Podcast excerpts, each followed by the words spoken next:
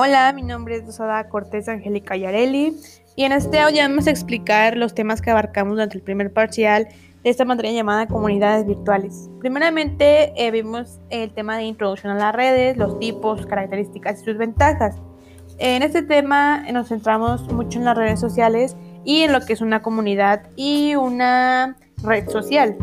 Por ejemplo, eh, una comunidad virtual es un grupo de gente con objetivos comunes que usan, que usan una misma forma de comunicación. Y una red social son comunidades formadas por diferentes usuarios y organizaciones que se relacionan entre sí en plataformas de Internet.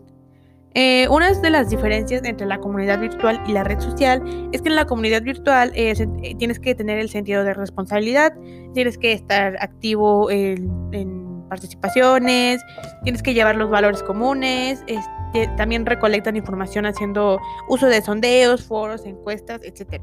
E intercambian información de manera continua. Porque por otro lado, la red social eh, no tiene un objetivo más que el de crear lazos sociales, amigos, amistades, este, parejas, así. Es para entretenimiento, de, pues, de un gusto propio. Eh, también se usa para el marketing y para la comunicación inmediata de, pues, de comunicarse con familias, amigos, etc. En las redes sociales existen eh, dos tipos. Las redes sociales horizontales, las cuales son del tipo general, donde cualquier tipo de usuario puede entrar y participar en ellas. Estas ya sean Facebook, Pinterest, Twitter, YouTube, Google, etc. Y las redes sociales verticales, los cuales eh, donde los usuarios buscan o tienen puntos en común y sirven para una o varias finalidades concretas a nivel profesional. En este caso sería LinkedIn, Wikipedia, etc. Una característica de las redes sociales es que pues hay interacción, eh, personalización, que es lo que cuenta con su propia configuración, son ajustables, en tiempo real, por ejemplo, la mensajería, la viralidad, que algún tipo de contenido se propaga a gran velocidad a través de las redes y la accesibilidad, la cual permite a, cualquier este, persona solo con acceder.